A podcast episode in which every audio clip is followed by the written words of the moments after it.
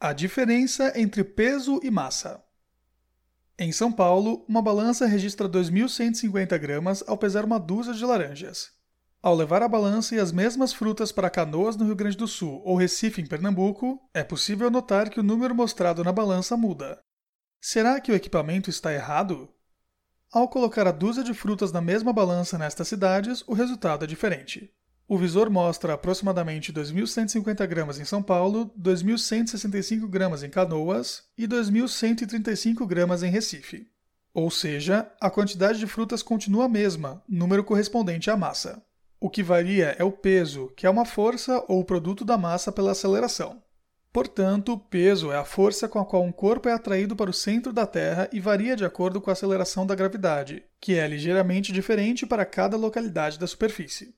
Por isso, quando uma balança sai de São Paulo verificada pelo IPEM, Instituto de Pesos e Medidas, e ajustada de acordo com a gravidade da região, ao chegar no seu destino, precisará novamente passar por ajuste de acordo com o fator G do novo local de instalação.